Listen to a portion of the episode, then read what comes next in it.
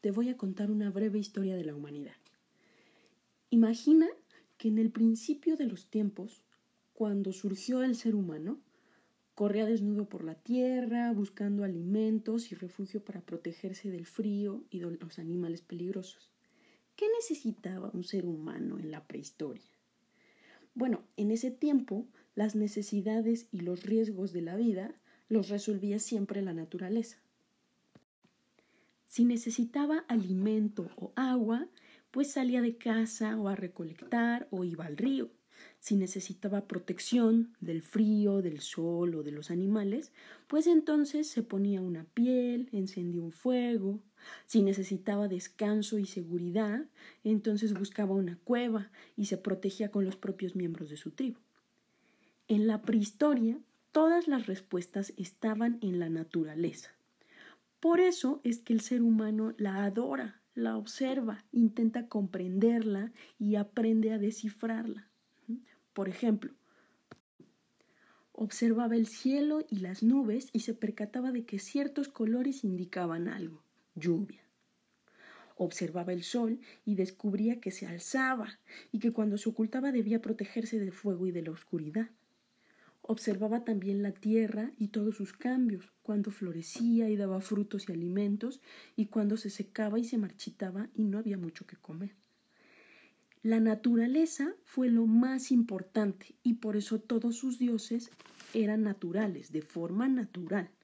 Por ejemplo, la madre tierra, el dios del sol, el dios de la lluvia o del maíz, o dioses con formas de animales como osos y águilas. Y en esta observación, nuestro ser humano de la prehistoria también descubría fenómenos que le causaban miedo y que no podía explicar. Por ejemplo, una montaña que explota y echa fuego y lo quema todo y el aire se llena de ceniza. O una estrella que se cae del cielo cuando él ya había aprendido de memoria cuál era la posición de las estrellas. Por lo tanto, el paradigma de la prehistoria es la naturaleza. Pero, ¿qué es un paradigma? Bueno, un paradigma es un modelo de pensamiento. En historia, un paradigma es un conjunto de creencias y valores que determinan la estructura mental de una sociedad en cierta época y guían sus formas de ver e interpretar la realidad. En este audio vamos a ver algunos ejemplos de paradigmas y espero que quede súper claro. Entonces, en esos tiempos prehistóricos en los que el, paradigma era la naturaleza, todo se explicaba en ciclos, es decir, la vida y la muerte, el día y la noche, incluso las estaciones, todo era cíclico. Y aquí quiero introducir el último elemento de análisis del tema para esta época, y es la línea de la filosofía de la historia.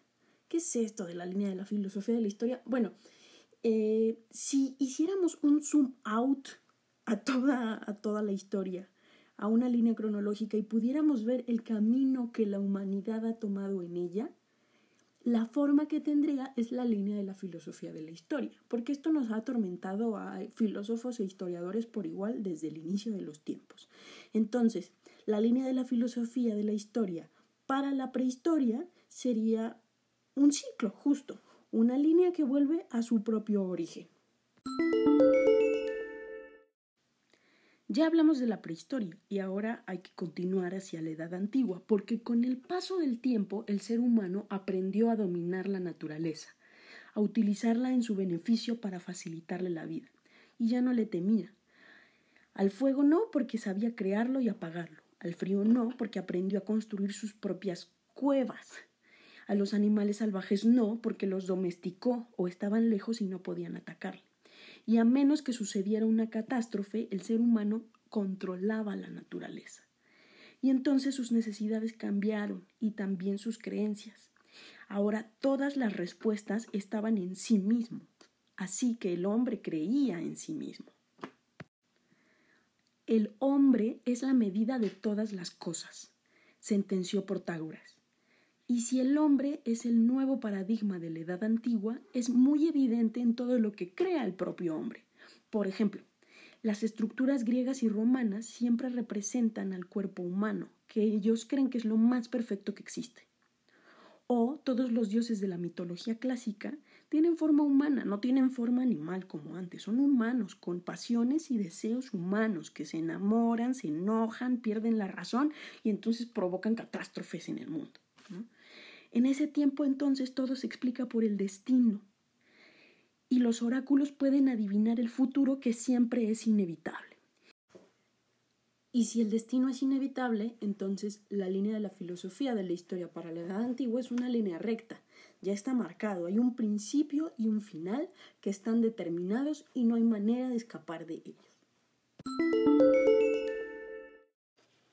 Pero llegó un momento en que aparentemente esos dioses ya no fueron suficientes y el ser humano necesitaba creer en algo más grande que ellos, algo más grande que él mismo, que le diera sentido a su vida y a ese destino que ya estaba marcado. Y entonces se instauró un Dios, un solo Dios que era más poderoso que todos nosotros juntos. Y a su alrededor se formó una institución, que fue la iglesia. Estamos ya llegando a la Edad Media. Y fue entonces que surgieron las religiones monoteístas, el cristianismo en nuestro caso. Y la religión se instauró como el nuevo paradigma, la religión con Dios y con la fe. Era fundamental creer y tener fe en ese Dios y en sus explicaciones sobre el mundo, porque en la Edad Media todo giraba alrededor de la religión el día, por ejemplo, se dividía en horas para rezar. Había una campanada. bueno, no es una campanada, pero funciona. Entonces, había una campanada y la gente se levantaba antes del amanecer para rezar el maitines. Y luego otra campanada y era hora de rezar el laudes. Y otra campanada y ta, ta, ta, así hasta el anochecer. La vida misma iba marcada por la religión, porque sus momentos más importantes debían celebrarse en la iglesia. Por ejemplo, Nacían y te bautizaban y te presentaban en el templo. Y luego crecías y te formaban en la religión y hacías tu primera comunión. Y seguías creciendo y te casabas y el matrimonio debía bendecirse ante Dios. Y luego morías y había que rezar por ti para salvarte del infierno. Todo eran ángeles y santos. Y sí, aquí uno no se salvaba ni muerto, porque todo estaba perfectamente planeado por un Dios que es todopoderoso y omnisciente, es decir, que todo lo sabe. Y todo está explicado por la providencia, que es muy parecida al destino, pero divina, y que según San Agustín, para llegar a ese destino final, tú tienes un libre albedrío, es decir, que puedes elegir el camino que tú quieras, porque al final vas a terminar exactamente en donde Dios dijo. Entonces, la línea de la filosofía de la historia en la Edad Media es también una línea recta, pero con corte divino. Pero la gente comenzó a percatarse de que la religión no podía explicarlo todo y existían muchísimos eventos que quedaban fuera de Dios. Entonces buscaron nuevas explicaciones. Y así llegamos a la Edad Moderna, que es una de mis épocas favoritas. Para entonces, los científicos ya habían descubierto, por ejemplo, que la Tierra no era el centro del universo. Y surgieron preguntas complicadas, por decirlo menos. Por ejemplo, si somos lo más importante de la creación, ¿por qué Dios no nos colocó en el centro? ¿O pudo haber creado Dios todo lo que existe en siete días? ¿Cómo lo hizo? ¿Qué había antes de Dios? Y, se empezó a cuestionar al mismo Dios y este momento fue fundamental porque la duda es un modo de llegar al conocimiento. Más o menos entre el siglo XIV y el XVI surgieron muchos descubrimientos e ideas que cambiaron el tamaño del mundo. Y cuando digo tamaño estoy haciendo comillas con mis manos. ¿Por qué? Porque el ser humano se dio cuenta de que las órbitas eran elípticas y no redondas de que la Tierra no era el centro, sino que giraba alrededor del Sol y además giraba sobre sí misma, porque sí, la Tierra era redonda. Incluso fue el tiempo en que Europa atravesó las aguas y se dio cuenta de que del otro lado del océano existía otra Tierra. Entonces la Edad Moderna es esa época en la cual el ser humano solo creía en aquello que podía explicar y comprobar empíricamente. Por eso la razón con la ciencia se convirtió en el nuevo paradigma. Y todo aquello que no pasara el filtro de la razón no tenía valor como conocimiento. Y el ser humano era muy feliz porque creía que el conocimiento y la ciencia lo llevarían hacia un futuro maravilloso, que debía ser perfecto y siempre más perfecto y solo apuntando hacia la felicidad y el éxito de toda la humanidad.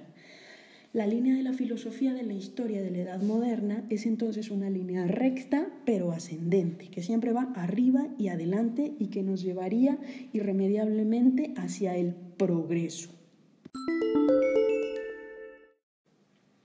Pero, y para este momento ya habrás visto que todo cambio de paradigma y de época comienza con un gran pero, porque los paradigmas parecen estáticos, pero en realidad siempre se cuestionan, ¿no? Pero la razón y la ciencia no siempre trajeron resultados positivos para la humanidad. Así fue como llegamos a la edad contemporánea. Y en general el ser humano siempre ha sido ambicioso, pero en esta edad utilizó los inventos de la ciencia para fines dudosos. El ser humano quiso poseer más, tener más dinero, tener más tierra, tener más poder. Por eso es que la edad contemporánea está marcada por las grandes guerras.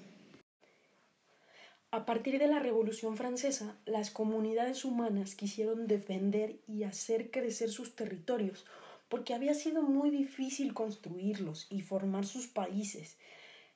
Entonces surgieron otras instituciones de poder. El Estado-Nación se convirtió en el nuevo paradigma de la edad contemporánea. Ahora la gente daba su vida por el Estado-Nación en las guerras, por eso tenemos los grandes himnos nacionales belicosos, los honores a la bandera, la historia oficial, las fiestas patrias, todo lo que en la Edad Media eran ángeles y santos, aquí se convirtieron en héroes. La vida se ordena desde el Estado-Nación, el tipo de gobierno, los impuestos, las leyes, la salud, incluso la vida cotidiana. Naces y te registran, cumples 18 y te registran, te casas y te registran, te mueres y te registran. Y si haces algo fuera del Estado ya no es un pecado, es un delito y te vas a la cárcel. Los resultados de la edad contemporánea fueron una gran decepción para los hombres de la Edad Media, quienes creían que la ciencia y la razón los iban a llevar solo a lugares perfectos, pero cuando en realidad terminaron en tantas guerras, muertes y destrucciones, se dieron cuenta de que en realidad esta línea del progreso que parecía recta y ascendente no siempre era así, porque el desarrollo de la humanidad lleva procesos e involuciones. Y este fracaso que representó la edad contemporánea influyó también en la línea de la filosofía de la historia, que ahora para la edad contemporánea es una espiral ascendente. Y en ese sentido la verdad es que la humanidad sigue siendo pues positiva. Así llegamos al presente. Y tú podrás decirme, Isa, todo lo que acabas de narrar es generalizado. Y yo te diré que sí, es generalizado y reductivo, porque en principio tiene una perspectiva eurocéntrica. En Oriente fue distinto y necesitaríamos otro análisis para eso. Pero lo que pasa es que en historia usamos convenciones para poder funcionar. Siempre hay que cuestionarlas, eso sí, pero son convenciones. Y ahora la pregunta realmente importante sería, seguimos creyendo en el Estado-Nación como paradigma de nuestra edad contemporánea? ¿Qué es lo que rige nuestras vidas? ¿O volvimos a otro paradigma, a la naturaleza o a la razón? ¿Cuál es el nuevo paradigma de esta sociedad en la que vives? ¿Qué es lo que guía tu vida? ¿Cómo dibujarías esa línea de la filosofía de la historia de hoy, de tu sociedad?